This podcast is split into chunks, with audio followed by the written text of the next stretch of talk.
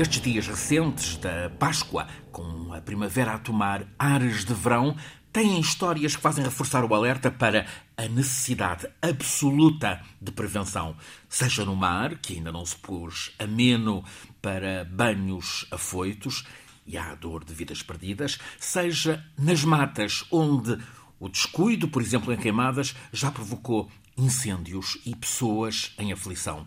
Há desde já indicadores que implicam prevenirmos, estarmos alerta, e é, professor Filipe Duarte Santos, a própria Comissão Europeia que, com base no relatório Copérnicos de março, nos avisa que grande parte da Europa Ocidental e Europa do Sul está desde já afetada por eh, anomalias classificadas de substanciais no inverno, que eh, volto à adjetivação desse relatório europeu, um inverno que foi excepcionalmente seco e ameno.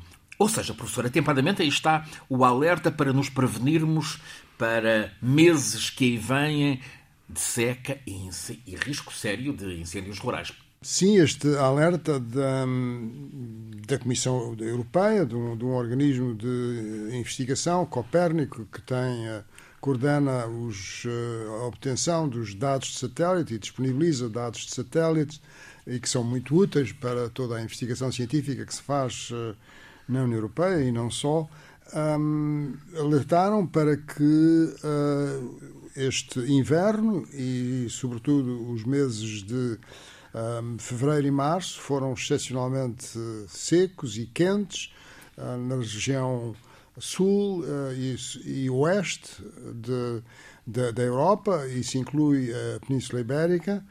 Um, no caso de Portugal, nós tivemos uh, chuvas uh, bastante abundantes. Novembro e dezembro, pois. Exatamente. Um, o que foi uma coisa muito boa.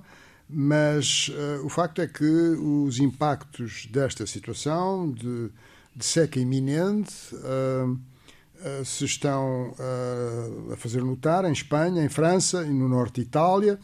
Isso afeta a oferta de água, portanto, os recursos hídricos, afeta a agricultura e também a geração de energia nas barragens, que, ah, portanto, há três usos principais nestes países do sul da Europa para a água e, enfim, em outras regiões do mundo, ah, que são a agricultura, que está ah, quase sempre em primeiro lugar, um, mas que no fundo é, é, muito importante porque serve para produzir alimentos e nós precisamos de alimentos. Claro. Um, depois temos uh, uh, uh, o uso doméstico da água, mas também para geração de energia em barragens. e, portanto, há uma competição entre estes três setores e um, também uh, observou, este relatório também observou uh, e, e, relatou que nos Alpes a quantidade de, de neve é uh, menor do que o habitual e isso depois tem impacto no escoamento dos rios e, e, portanto, nos recursos hídricos. Há uma repetida recomendação sua, professor, a reutilização de águas residuais urbanas, que está a ser uh, acolhida, por exemplo, no Algarve, vai mesmo ser usado uh, este método, este recurso, para apoio à, à barragem da Bravura uh, e junto a Lagos Portimão. Exato, a barragem da, da Bravura um, está numa situação difícil. Um, tem realmente Níveis um nível muito baixo, é? inferior a, a 20%, e abastece a região do, de, de Lagos, claro. to, toda aquela região do Barlavento ao Algravio. Uh, e um, tivemos a notícia, a boa notícia, de que numa uh, deslocação do, do, Ministro do Ambiente e da Ação Climática e da Ministra da Agricultura uh, ao Algarve, em particular à barragem, anunciaram que um, se iam disponibilizar águas um, para reutilização, ou seja, águas tratadas, águas residuais urbanas tratadas, um, provenientes uh, obtidas pelas águas do Algarve uh, e que e seriam abastecer a barragem para, evidentemente, manter, uh, enfim, os níveis. Melhorar são, os níveis. Melhorar os níveis, exatamente. Há que estar, temos de estar prevenidos para riscos de seca neste, neste verão. As condições meteorológicas apontam para, para esse risco. Uh, quer dizer, é, é, é, muito difícil dizer, uh, responder a essa pergunta, porque uh, pode acontecer que os próximos meses tenham alguma precipitação, uhum. ou, enfim, ou, ou, mesmo bastante precipitação. Há, há, como já se falou aqui neste programa, hoje em dia há a possibilidade de fazer previsões intersazonais, mas não são suficientemente fiáveis, são indicadoras Uh, uh, os sinais que dão essas previsões são mistos, digamos assim, portanto é muito pode difícil. Pode vir chuva, fazer. pode não vir. Mas... A tradição diz que abril é águas mil. Vamos abril, a meio águas mil, e, exatamente. e nada portanto, feito. Uh, podemos ter essa, enfim, essa, pode, isso, pode ser que isso aconteça, mas de qualquer modo é, é, importante salientar este esforço que está a ser feito para que hum, uh, haja um maior nível de APRs em Portugal. Uh, APRs? APRs são águas para reutilização, uhum. águas para reutilização, que em Portugal uh, estão ainda da ordem de uh, 3% do, no, no Algarve, enfim, globalmente o país uh, 1%, mas em Itália tem 8%, Espanha 14%, Israel, bom, é um caso, enfim, ah, enfim, mais complexo, porque tem ah, outros digamos, ah, outras situações uhum. e da sua relação muito forte do ponto de vista económico e financeiro com os Estados Unidos, mas tem efetivamente 90%, não é? De... Mas aqui, aqui, ao lado de Espanha, sobretudo a Catalunha, lá, do lado de lá, é um, é um exemplo de. É, é, é, é exatamente. É, é, quer dizer, na Catalunha está-se a viver uma situação de seca já, Crítica. Uhum. Uh, tanto do lado francês como a parte uh, espanhola. do lado francês como a parte espanhola. Um, um, mas aí tem uma central de sinalização bastante grande, em Barcelona, onde uh, as APRs são bastante importantes, é mais no sul, na região de Alicante, Múrcia. Uh, nessa região, de facto, tem uma expressão uh, significativa. É importante salientar, enfim, uma coisa que é, de certo modo, óbvia, é que é necessário haver uma densidade de população suficientemente grande para que esse sistema uh, de, enfim, de encontrar mais disponibilidades de água possa funcionar, não é? Uh, mas, é mas é o caso, nessa região sul de, de, de, de Espanha, junto ao Mediterrâneo, que é uma região muito seca, mas que, hum, enfim, uh, conseguiu atrair uma população muito significativa e, portanto, pode utilizar esses, esse sistema das APRs. Ainda voltaremos uh, ao calor, à seca.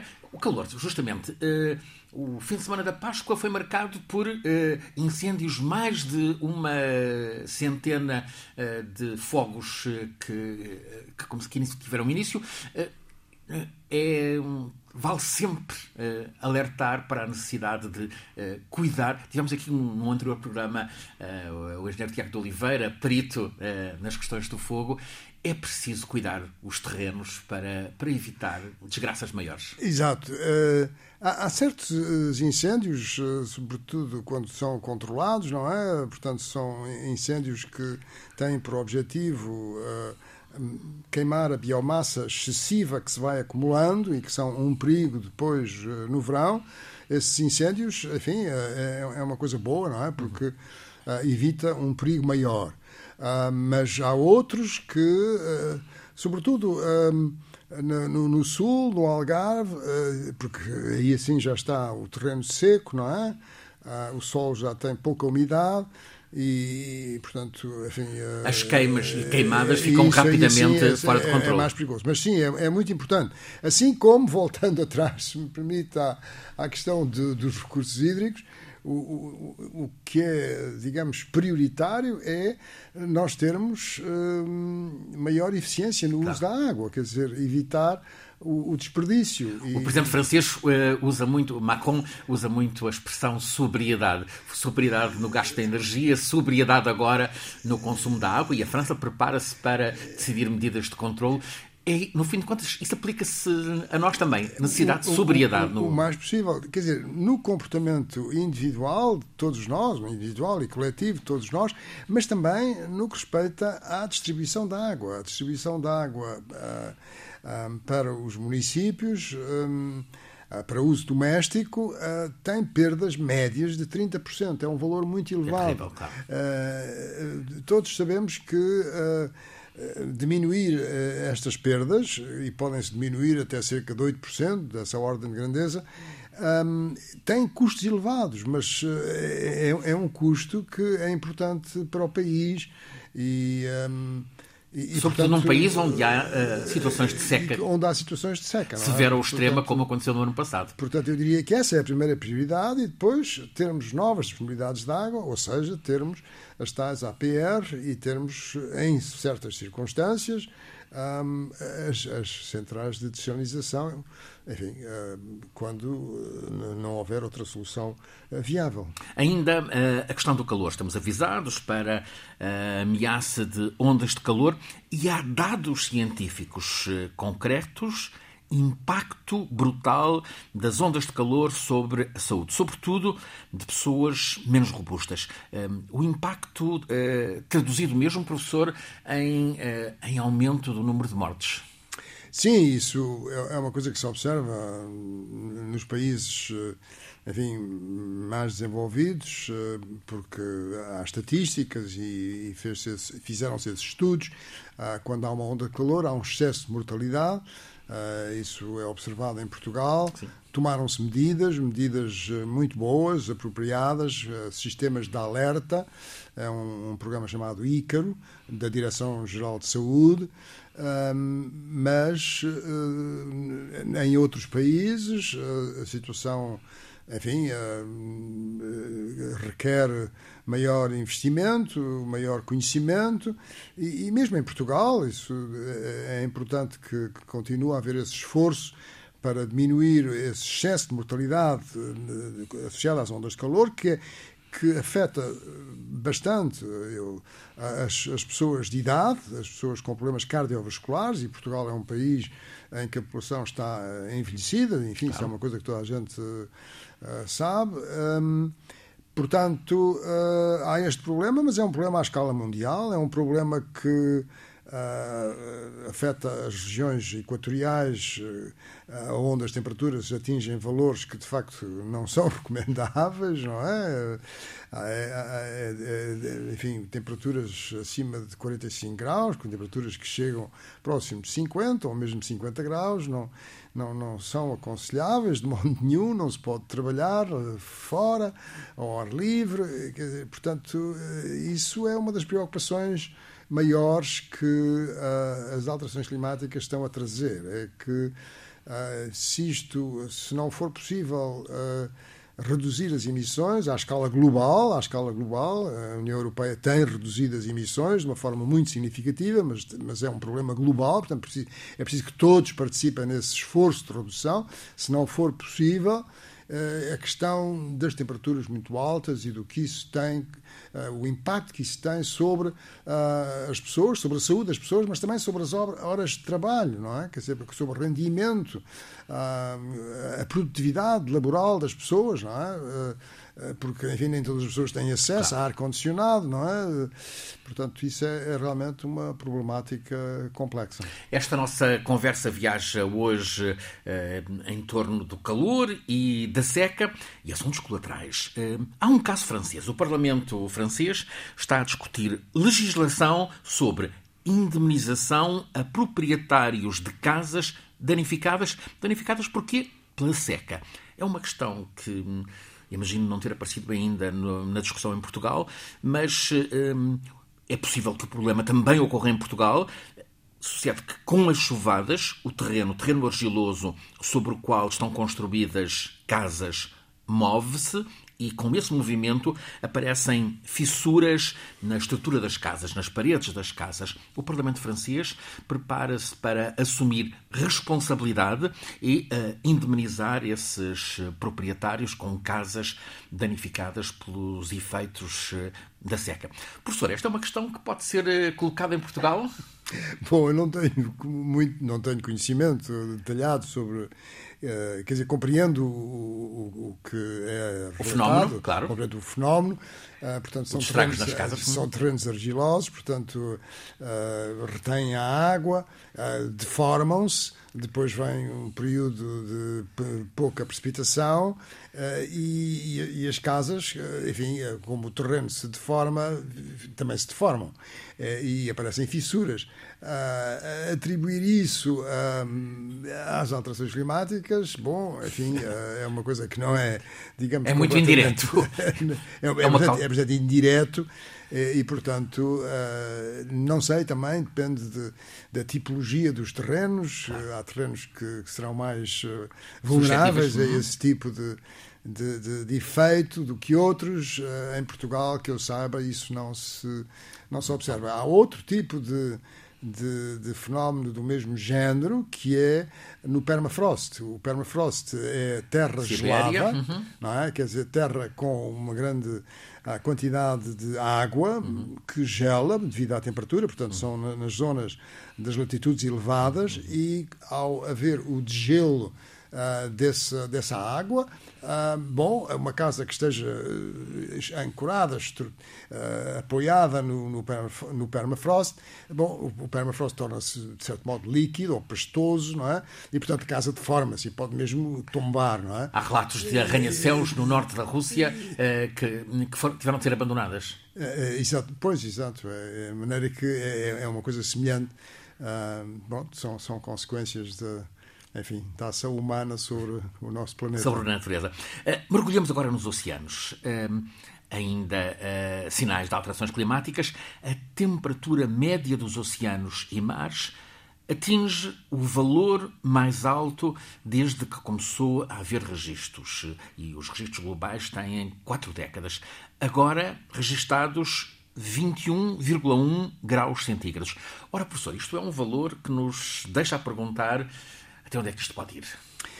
Uh, isto são dados uh, da NOAA, de, portanto, de uma agência uh, americana de investigação de, de, dos oceanos e da atmosfera, um, e são dados obtidos por satélites, mas também por boias e por barcos da temperatura superficial do oceano.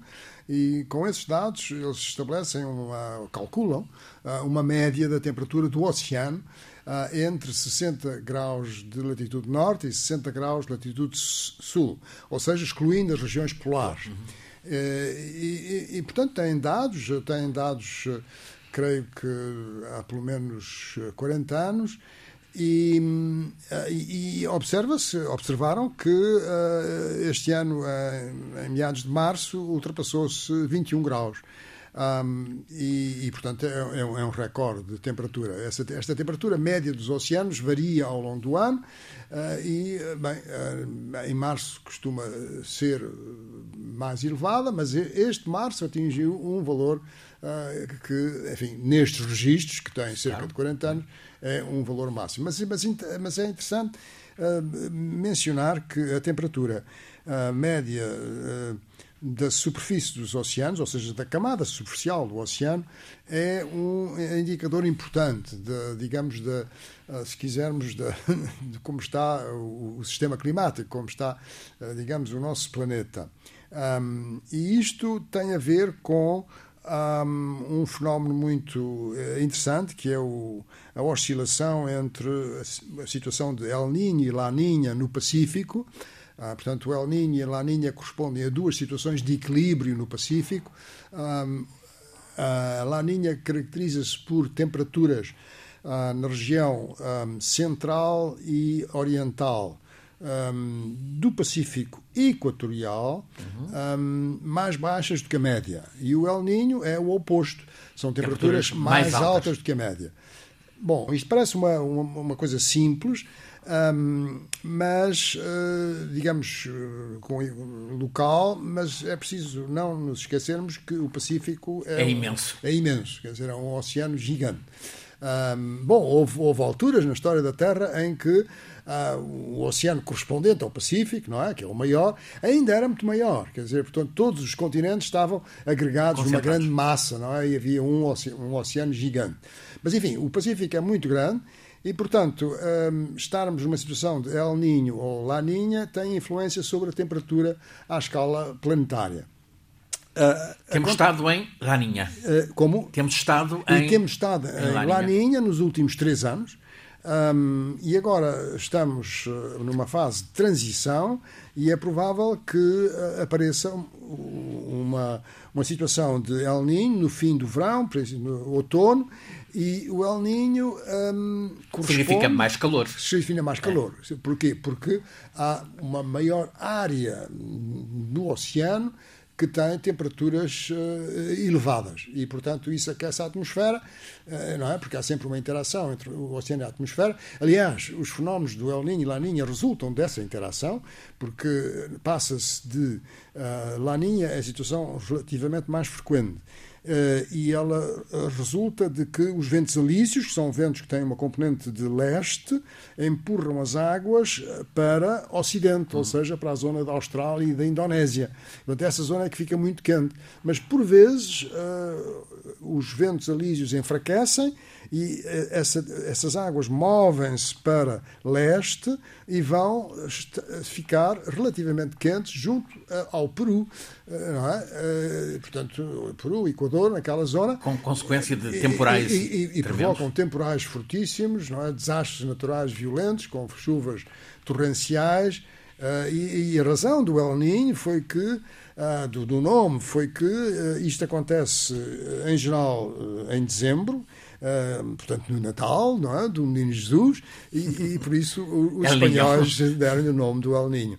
De maneira que, uh, enfim, tudo indica que uh, este ano será uh, globalmente um pouco mais quente do que o ano passado e 24 também terá as mesmas características. Há outra razão que aponta neste sentido, e essa também é curiosa, é que há uma coisa que arrefece o planeta, que é a poluição atmosférica resultante das centrais a carvão, das centrais térmicas a carvão, que, como todos sabemos, são muito numerosas na Índia e na China, sobretudo na China.